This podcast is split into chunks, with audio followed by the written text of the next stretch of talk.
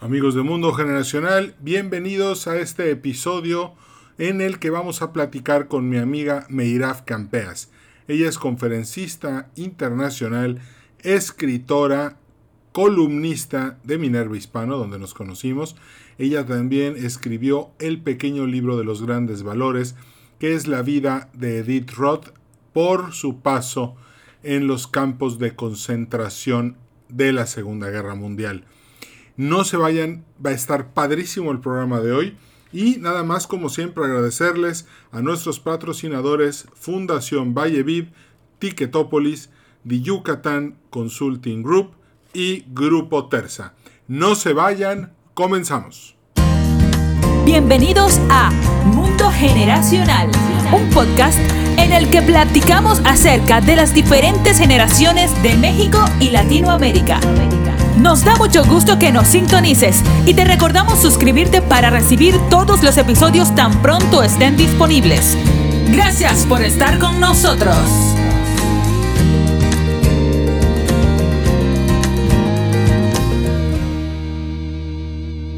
Hola, Meirab, ¿cómo estás? Bienvenida al podcast Mundo Generacional. Qué honor tenerte hoy con nosotros y más aún del tema del que nos vas a platicar. Créeme que ya hay muchísima expectativa sobre lo que va a, tratar este episodio. Bienvenida, ¿cómo estás? Hola Edwin, mm, muchas gracias desde aquí de Madrid, de España. Un honor, pero de verdad un honor estar hoy con vosotros y contigo. Gracias, gracias. Oye, fíjate que este, quiero que la audiencia sepa que nos conocimos en, el, en Minerva Hispano, eh, este, este podcast es presentado por Mundo Generacional y Minerva Hispano, ya que eh, nos conocimos eh, escribiendo en este blog de líderes de opinión de todo el mundo de habla hispana. Es algo padrísimo, de hecho ya pronto va a salir el primer libro de Minerva Hispano este 28 de mayo. No se lo pierdan, va a estar a la venta en Amazon. Y Meirab es una de las autoras de este libro, por lo tanto se los súper recomiendo. Mira también es autora del libro que se llama el, el, pequeño libro de los grandes valores. Yo ya lo leí, es un libro maravilloso. Mira, platícanos cómo surge la idea de poner este libro en, en el corazón y en las manos de todas las personas. ¿Cómo te surgió, Steve? Bueno, eh, la verdad que una oportunidad de buenísima, ¿no? De, yo creo que es una oportunidad única en la vida eh, y si te dan tienes que hacerlo. A pesar que yo nunca escribí un libro, escribí muchísimas cosas, ¿no? Pero un libro es un, es un reto impresionante. Eh, entonces, y fíjate que, que la gente a mi alrededor, como siempre nos pasa en muchos ámbitos en la vida, eh, te miran un poco raro y te dicen, pero tú, pero escribir libro, pero con Planeta, que es uno de los editoriales más grandes de, de Hispanoamérica, ¿no? Y digo, sí, sí, yo, y lo voy a hacer, ¿no? Es un poco un reto personal, pero detrás de este reto personal hay un legado tan, tan importante eh, que hoy vamos a hablar de ello, entonces, eh, la verdad que de un amigo muy bueno mío, que me imagino que si voy a decir su nombre, hay mucha gente que lo van a conocer, que se llama Cipri Quintas. Em, podéis poner Google, poner Cipri Quintas y lo que va a salir ahí es brutal. Pues es un amigo mío muy íntimo y después de conocerle y contar un poco mi historia personal y que soy de Israel y que mi abuela sobrevivió al holocausto, eh, él se emocionó tanto que me ha dicho, es que esto no puede quedarse así. El mundo tiene que saberlo, a pesar que ya eh, la gente a veces cansa un poquito, ¿no? De hablar de la Segunda Guerra Mundial y del Holocausto, y hemos visto ya un montón de, de, de películas y hemos leído muchísimos libros, pero he dicho que voy a contar la historia de mi abuela, que es una historia más de, miles y de millones de personas. Eh, pero fíjate que, que, al, que, al, escribirlo y después publicarlo hace casi ya cuatro años, eh, esta historia que tenía que ser como mía personal, de mi familia, se convirtió a ser la historia de, no sé, muchísimas, muchísimas personas que han leído el libro, que me han escuchado hablar de ella en, muchas conferencias de empresas, em, en colegios, eh, y es brutal ver que a todas las personas da igual si son empresarios, si son médicos, si son eh, camareros, si son de edades diferentes, de cualquier punto del mundo, nos emociona y nos conecta las mismas cosas. Y es impresionante, ¿no? Que siempre pensamos que si yo vivo en Israel y tú en México, y si alguien vive en Estados Unidos o en la India, tenemos tantas cosas como que, que, no vamos a poder conectarnos nunca. Pero esto es algo que aprendí tanto a raíz de, de, escribir este libro y de hablar al mundo, eh, que nos, uno, nos une tantas cosas. Si quieres, ahora hablamos de ello. Eh, y esto, esto es lo que me hizo bueno, seguir con, este proyecto tan bonito que es mi legado. Ya. Eh, y me gustaría que nos platicaras un poco de, la esencia del libro. ¿Quién era Edith Roth? Wow. Bueno, Edith Roth antes de todo es mi abuela. Eh, eh, era, era una adolescente cuando todo empezó, ¿no? Con 17 años más o menos. Eh, como, como ella tenía, como nosotros, ¿no? Familia, con papá, con mamá, con hermanos. Vivieron ahí en nuestra Hungría, lo que era antes de la Segunda Guerra Mundial. Y tenían sus negocios y tenían su vida y tenían sus sueños como cualquier otra adolescente. Y llegó a vivir, fíjate, el holocausto en su propia piel. Y, y bueno, yo creo que lo que hizo, esto lo veo como ahora, ¿no? Lo que le hizo hacer la persona que ella eh, se convirtió era sin duda, pero sin duda, los valores de la casa, el amor de sus padres, Em, las advertencias, ¿no? las dificultades de esta historia tan trágica, pero a la vez tan bonita. Em, y si pregunta, no sé, a lo mejor la, gente que nos escucha, y esta también es una pregunta que cuando yo hablo con adolescentes, eh, hago esta pregunta. ¿Y por qué tenemos que hablar del holocausto o de la Segunda Guerra Mundial, que ha pasado casi 80 años. ¿Qué tenemos que ver uno con, con, esto?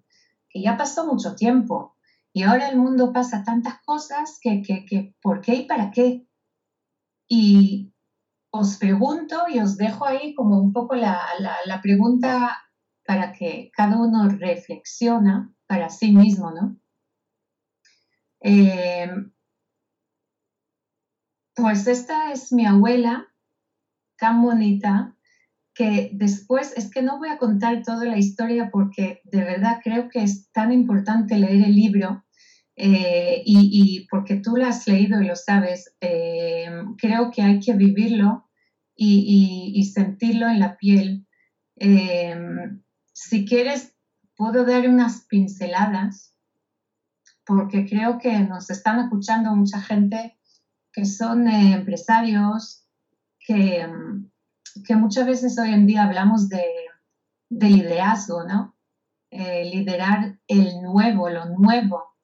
¿Y qué es lo nuevo? ¿Qué es el mundo nuevo? El mundo nuevo este de que todos queremos tener a nuestro alrededor eh, es un mundo, digamos, con personas fuertes, ¿no? ¿Y qué quiere decir personas fuertes? personas que son directivos, son fuertes, eh, personas que son eh, camareros son fuertes, persona que tiene negocios son fuertes y los demás no. ¿Qué es liderar lo nuevo? ¿De dónde empieza todo eso? Pues empieza desde la persona, empieza desde cada uno de nosotros.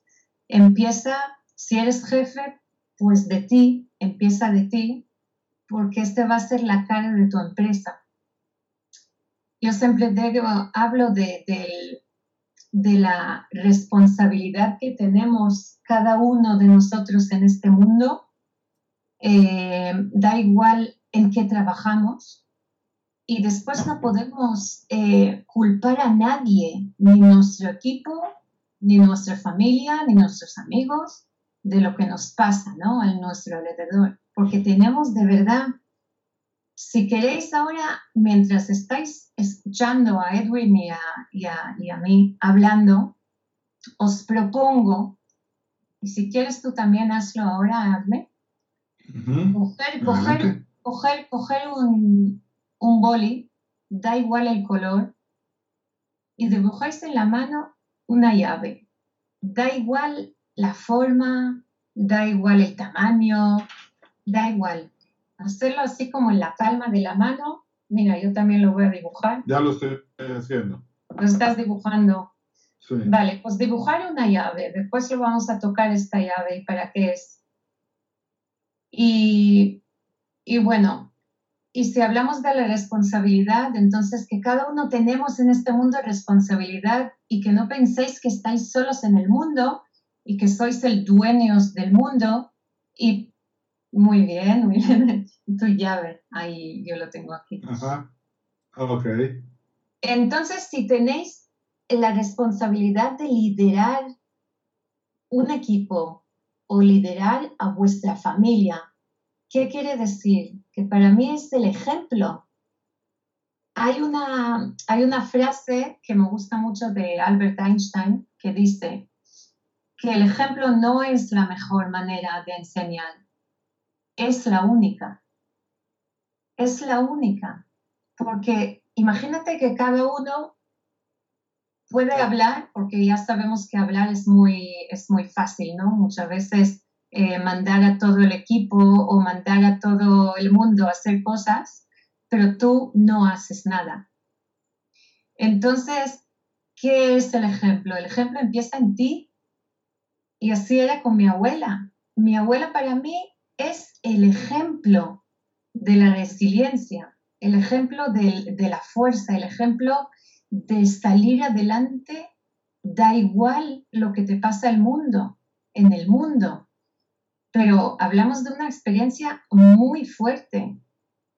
Si podéis imaginar, por ejemplo, a mi abuela cuando subió al, tren con su familia sin saber a dónde va este tren, eh, aplastados con más de docenas de personas o más en un vagón de, de, ganado, ¿no? Tres, tres días eh, viajando sin poder beber agua, sin comer, no hablamos de, del baño porque no había un baño. ¿Podéis imaginaros a vosotros, a vosotros con vuestra familia? Y después al llegar a un sitio, pues se abre la puerta y sacan a ti y a tu familia a lo bruto. Y esta es la Última vez que vais a ver a vuestros seres queridos. Y se quedó sola. ¿Cómo se sale de todo eso? ¿Cómo se sale adelante de todo eso? Porque quien nos está escuchando y nosotros también, ¿quién puede ahora mismo decir que en, en su experiencia de vida no he tenido dificultades? No creo que hay alguien que no ha tenido dificultades en su vida. Si ha cambiado un país, si ha divorciado, si le ha muerto un ser querido de cualquier enfermedad, si ha perdido un hijo, eh, eh, eh, no faltan dificultades en la vida. Y yo siempre digo que tenemos siempre dos opciones. La primera opción es quedarme con el chándal tumbado en el sofá y no hacer nada no hacer nada, absolutamente nada. Y la segunda opción es ponerte el chándal unos días, llorar, lamentar, hablar con las personas, yo que sé, que están al tu alrededor. Pero después de unos días no más, pues te levantas, te duchas, te pones tu, tu, tu, tu jeans y sales a hacer deporte, respiras y empiezas a pensar, ¿y ahora qué? Porque este ahora qué depende mucho de ti. Tiene mucha responsabilidad, ¿no? Entonces tenemos dos opciones, o me rindo o salgo adelante.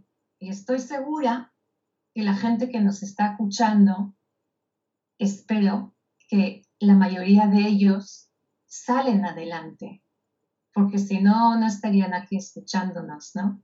Estamos siempre pensando y buscando eh, fuentes de personas que nos inspiren y que nos da energía y que nos enseñan, pero la enseñanza más bonita del mundo es del, de, de, las dificultades, de las cosas que nos pasan. Hay, hay siempre una, una frase que utilizo que, que a veces como suena suena un poco fuerte, ¿no? Pero que tenemos en la vida saber cómo convertir la mierda en abono. Porque la mierda todos sabemos que al principio huele fatal, nadie quiere estar al lado de ella, eh, salpica, pero de esta mierda, imagínate que, que, que, tenemos en el mundo unos genios de agricultores que han decidido coger esta mierda y convertirla en abono. Y que hoy en día este abono lo utilizan en un montón de campos. ¿Y qué sale de todo eso? Cosas maravillosas, no sea comida, verduras, frutas, las flores que compraron, que compraron, que estamos comprando todos los, los viernes o cada fin de semana o cada fiesta, salen de este abono. Y este abono antes era era malísimo, olía fatal. Pero ¿de qué depende todo esto? De nuestro trabajo. El trabajo que, que damos y que salimos adelante cada día, este da el resultado, no si estoy sentado en casa sin hacer nada. Pues es así. Es así la historia de mi abuela y es así mi historia personal, porque yo he aprendido muchísimo de mi abuela eh, y también de mi, de, mi, de mi manera de vivir, ¿no? Si quieres hablamos de cómo vivía yo y dónde y que he hecho también el, el, el servicio militar y, y, bueno, he aprendido muchas cosas. Eh, eh, sí, platícanos un poco entonces de, de, de tu vida, eh, yo, a mí me la platicaste, se me hace muy interesante, pero creo que la audiencia quiere saberlo. ¿Dónde pues, naciste? Pues, muy bien, pues yo nací en Israel, que se levante la mano a alguien que no conoce el Estado de Israel. pues, yo estudié eh, en Israel, yo soy egresado. Qué bueno, yo sé que tú también tienes parte ahí muy personal ahí en tu corazón.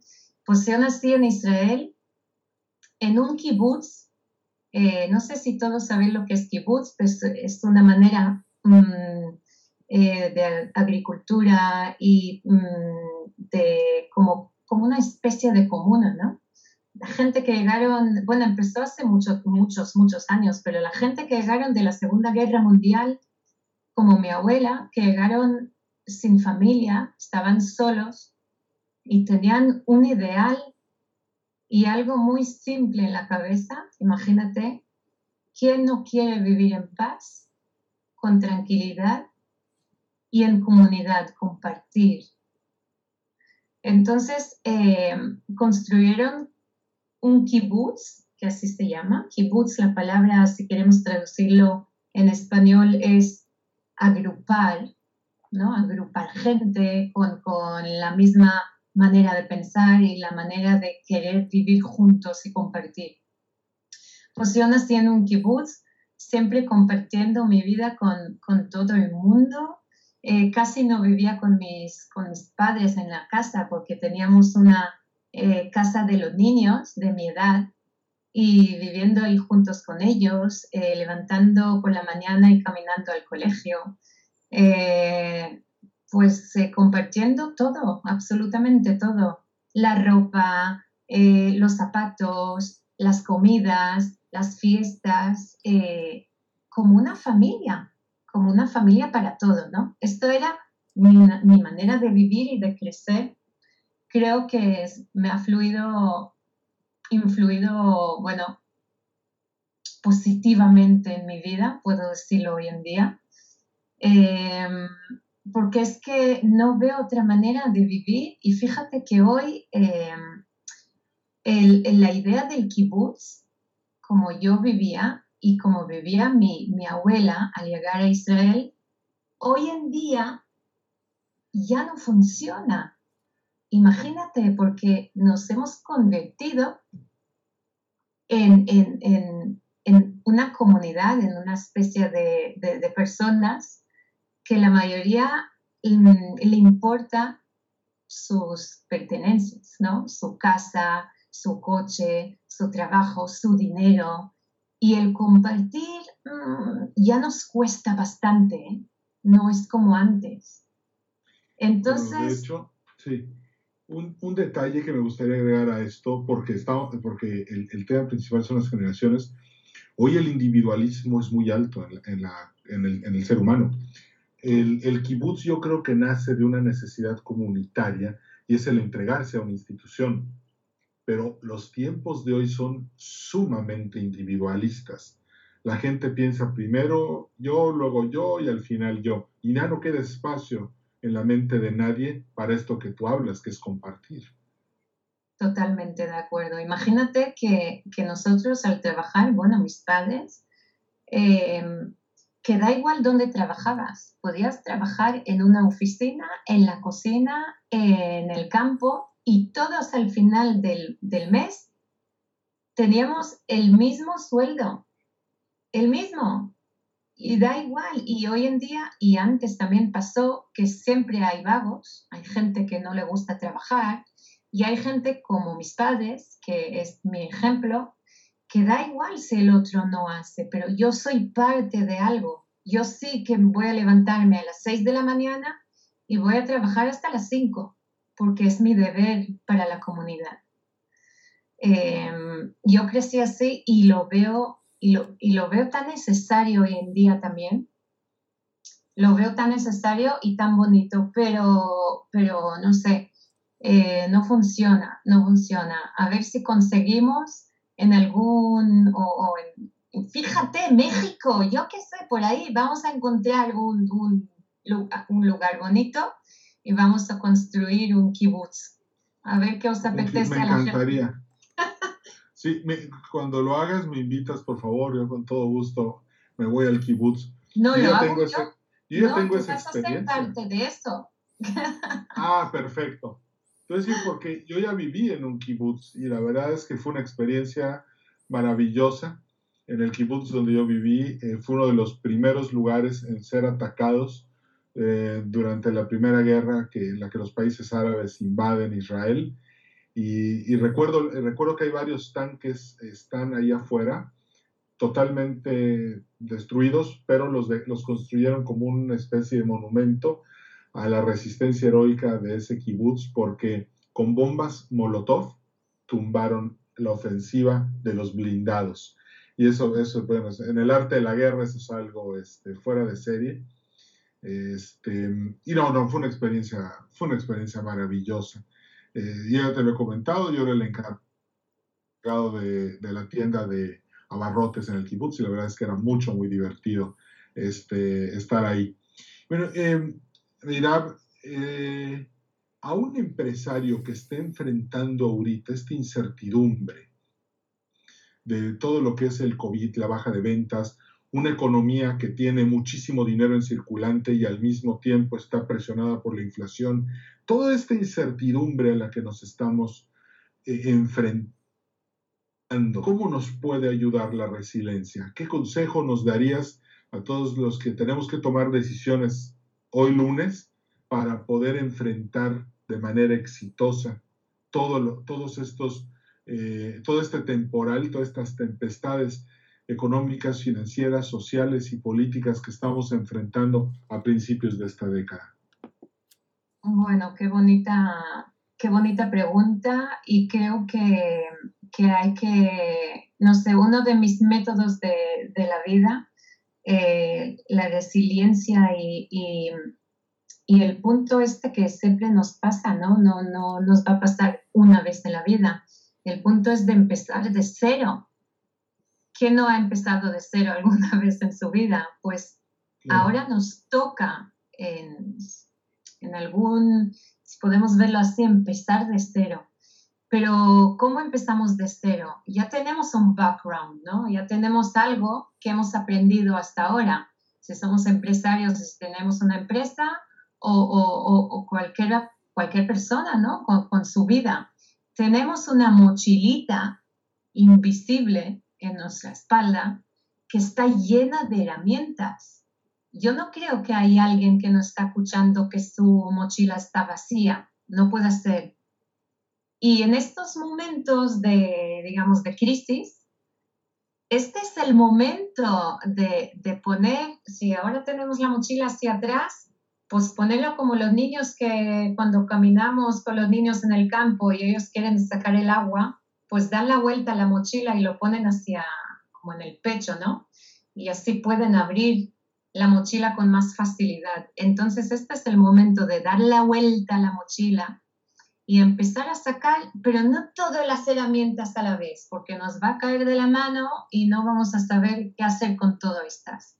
Poco a poco, sacamos una, una herramienta, mm, por ejemplo, eh, nuestra fuerza, ¿no? Entonces, si tenemos una fuerza de liderar, por ejemplo, un equipo, el equipo que necesita un jefe que, nos da por la mañana su cara de desesperación y de que aquí, de aquí no vamos a salir, o un jefe que a pesar que le cuesta mucho, va a sacar su herramienta de fuerza, va, va a respirar profundamente y va a llegar por la mañana con motivación, porque la motivación, si hablamos de herramientas, eh, yo creo que no podemos vivir sin motivación. Es que es como el, motor de lo que, que, nos mueve a cada uno de nosotros. Y cada uno su motor a veces funciona a 10%, 50% o, o, o cada uno sus fuerzas. Pero si hablamos de liderar un equipo, tú no puedes venir, permitirte venir por la mañana con el motor apagado, porque te, ha pagado, te, va a pagar el, sistema, te va a pagar el negocio. Entonces saca la herramienta de, de, de tener esta motivación y empieza, empieza con esto. Y a la motivación puedes sacar la herramienta de la empatía, porque la gente que ven a, personas que tienen empatía, no solo hacia mí, a mí mismo, ¿no? Soy pobrecito y ya no me queda dinero y, y, cómo vamos a salir de esto. No, saca la empatía desde el otro lado, lidera, habla de, tu, de tus dificultades, porque si solo enseñamos nuestra cara de fuerza, la gente no nos engancha con nosotros. Tenemos que salir la cara de la empatía y hacer que esta empatía va a ser como el pegamento que va a unir a las personas, ¿no? El equipo. Mira, te voy a contar una anécdota, no sé, que me viene ahora a la cabeza y además tengo aquí, ahora te enseño la foto, pero como la gente no puede ver la foto, va a ser cuando vamos a leer un libro y, empezamos a ver todas las imágenes, ¿no? Pues yo hace cuatro años, cuando antes de escribir mi libro, viajé a, Israel a visitar a mi familia y llegué a la casa de mi abuela, que es una casa súper bonita, eh, con mis dos niños. Y cuando nos acercamos a la casa, de repente empezamos a oír un canto súper bonito y este canto, imagínate en un kibutz, no es nada habitual. Y cuando más acercamos a la casa de mi abuela, este canto subió y subió y subió. Y de repente vemos en la entrada de, de la casa de mi abuela tres coreanos, mis dos tíos y mi abuela sentada en, un, en una silla. Y yo con mis dos niños nos miramos uno al otro y digo, pero ¿esto qué es? Y sin decir nada, nos sentamos al lado de ellos y, y escuchando, hablan de, de, de, yo qué sé, de, de cosas súper raras. Y, y, qué hacen? ¿Qué hacen tres coreanos en un kibutz en Israel en la casa de mi abuela? Es una um, probabilidad de, de, yo qué sé, son cosas que no pasan, ¿no? Pero ya sabemos que en, en la vida no hay cosas que pasan por nada, ¿no? Por casualidad. Y fíjate que, que hemos hablado un poco con ellos en inglés, con, con, contando un poquito la, vida de, la historia de mi familia y la vida en el kibutz. Y cuando entramos que no es al, al salón de mi abuela, y ella se sentó en su sofá, ellos se sentaron a su alrededor, lo cogieron la mano y empezaron a llorar. Era impresionante, empezaron a llorar y a rezar. Y yo en este momento tomé una foto porque me parecía como de, de, de, película. Como tres coreanos sujetan la mano de mi abuela no tiene nada que ver con nosotros, digamos, un vínculo sentimental. Yo no lo conocía. Y llegaron a llorar y a, y a, y estar tan, tener este sentido de, empatía, ¿no? Tan, tan fuerte. Y después que se calmaron, me, me levanté y di un abrazo a una de, de las chicas coreanas y le pregunté, pero, pero ¿por qué estáis llorando tanto? Y la otra me miraba a los ojos y me dice, ¿estamos pidiendo perdón del universo, de lo que pasó a tu abuela y a su familia? Mira, te enseño la foto. Ah, no sé si puedes ver porque tengo un, tengo un, un background. Sí. Después te lo mando. Bueno. Ok. Eh, y era tan era un momento tan, tan especial. Y fíjate qué quiero decir en esto, ¿no? Que podemos llegar a sentir empatía y compasión con personas, a pesar que no lo conocemos personalmente. ¿Y por qué?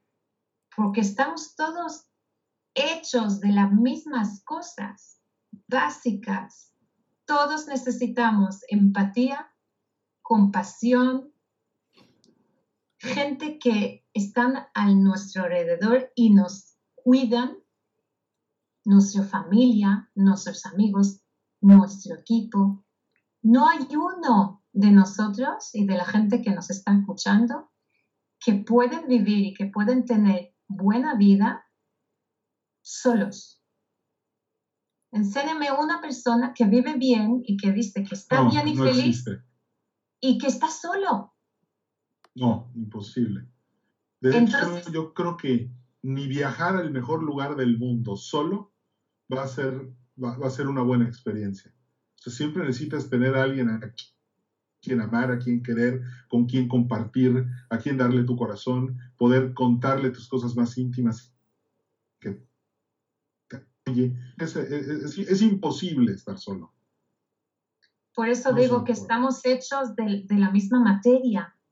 Necesitamos compartir, necesitamos amor, necesitamos eh, eh, que nos abracen, necesitamos que, que sentir queridos, necesitamos tener un apoyo. Y si, si hablamos cierto. de, li- de liderazgo y si hablamos de ser buen jefe, hablamos de eso que todo empieza y termina con la llave que habéis dibujado en la mano, que sois vosotros. Si ahora miráis a cada uno a su, a su llave, este lo tenéis en vuestra mano, no está ni en la pared, no está en Amazon y no está en, ninguna, en, ningún sitio, está en vuestra mano. Entonces, esto es la llave de, de, tener éxito y tener una buena empresa y tener buena familia y tener buenas relaciones. Todo eso, cosas simples. Y además, fíjate, te digo algo súper importante, no cuesta dinero. No. no cuesta dinero. No, no cuesta.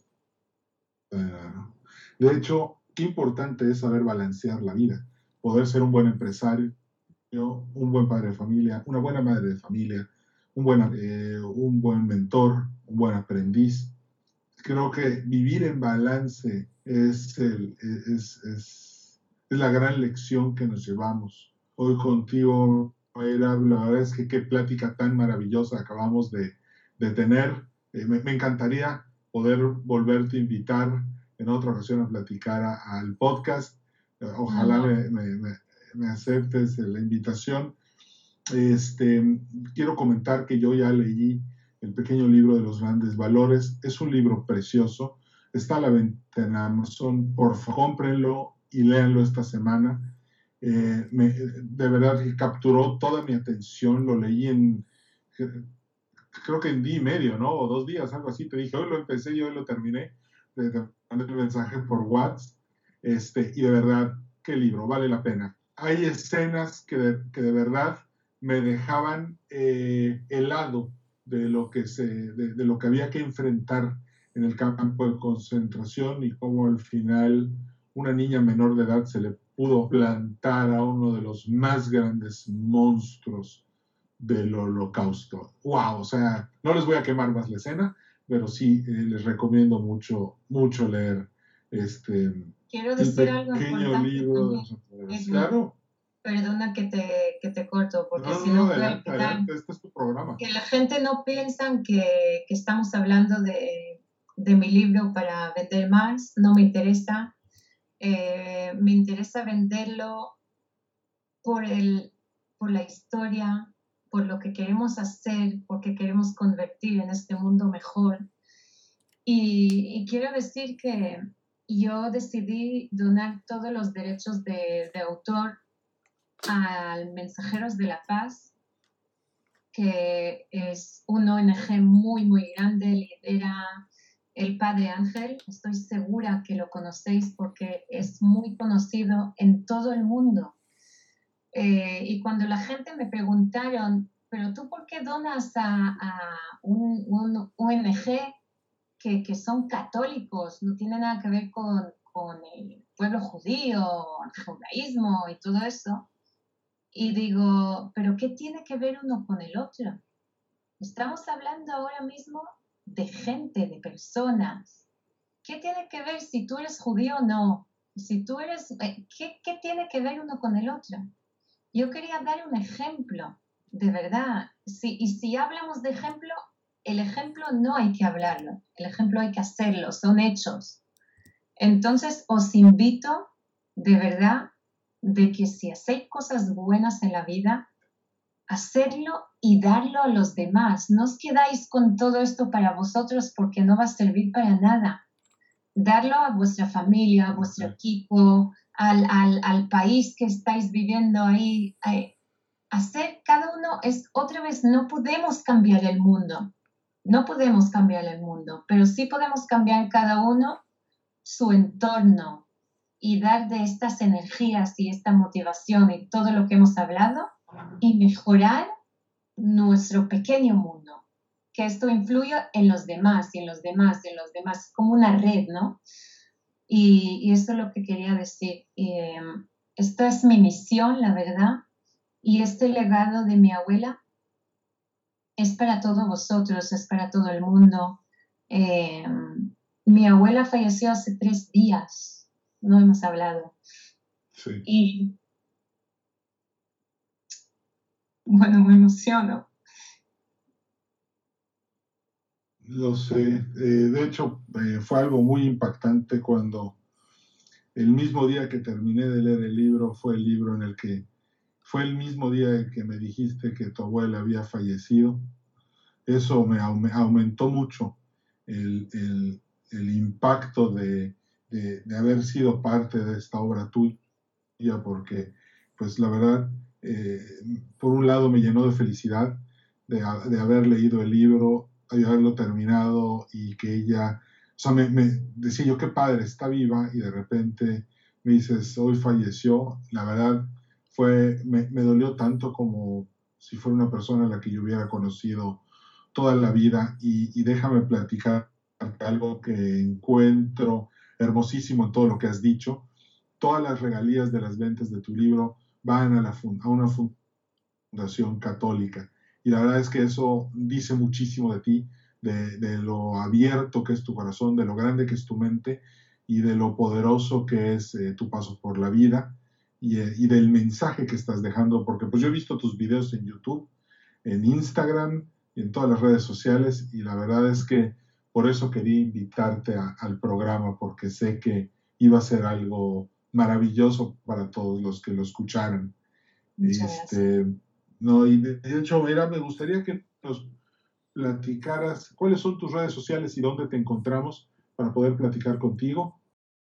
Bueno, pues podéis, em, eh, podéis encontrarme en mi página web, meirabcampeas.com Podéis encontrarme igual en Instagram con, la, con el mismo Made Campeas, en Facebook y qué más, eh, y en LinkedIn, por supuesto que ahí publico muchísimas cosas y me gusta mucho el LinkedIn.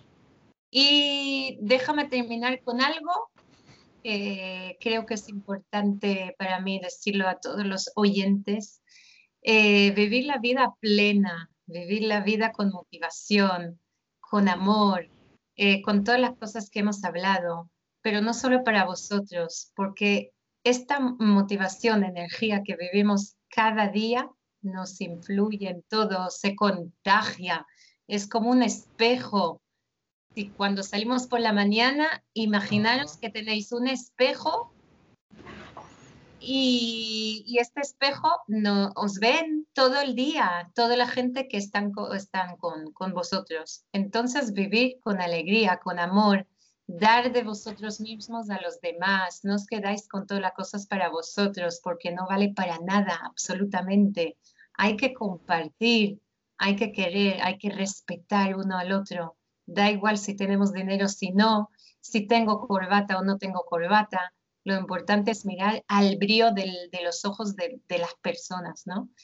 Entonces, nada, ser felices, vivir bien la vida. Claro.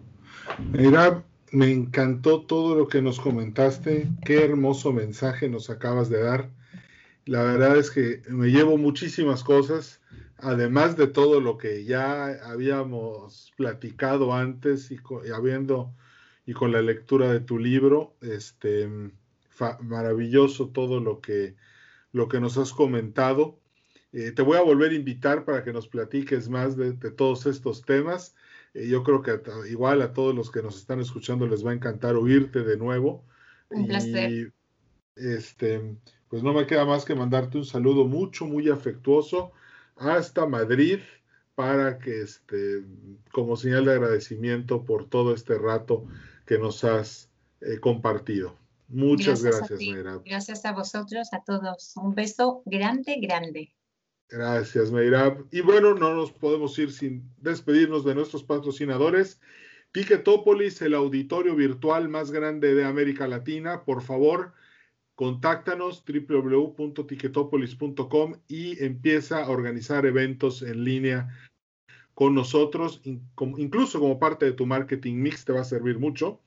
Yucatán Consulting Group, si estás pensando en hacer negocios en México, en Yucatán, y acércate a ellos, también son asesores de gobierno corporativo. Si estás pensando de pasar de ser una empresa familiar a un corporativo, por favor contáctalos, ellos tienen todas las herramientas para ayudarte. A la Fundación Valle que realiza esta labor tan hermosa en el noroeste de México. De hecho, Meirab, les voy a decir que te inviten para que vengas a México a dar conferencias. Ah, ojalá, este, me encantaría conocer a México. Claro que sí, les voy a les voy a comentar para que te inviten. Y pues si estás pensando comprar un auto nuevo, un Renault, un Jack, un Peugeot, estás pensando cambiar de llantas, Michelin, PF1 y Royal, tu mejor opción es Grupo Terza. Conócelos, grupo, www.grupoterza.com.mx. Ellos están en el noroeste de México y es, eh, una, es el mejor servicio que vas a encontrar, así que por favor, conócelos en su página web. Yo estoy tremendamente agradecido con estos cuatro patrocinadores que hacen posible este mundo generacional. Amigos, me despido de todos ustedes. Como siempre, es un placer compartir este rato con ustedes. Meirab, gracias de nuevo. No me canso de agradecerte todo lo que nos compartiste hoy.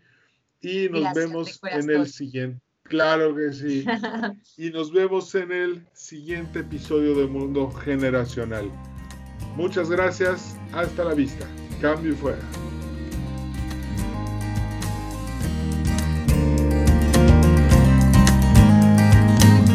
Gracias por haber escuchado Mundo Generacional. En nombre de todo el equipo te deseamos mucho éxito. Danos un like en Facebook, Podcast Mundo Generacional y suscríbete al boletín semanal en edwincarcano.com slash contacto.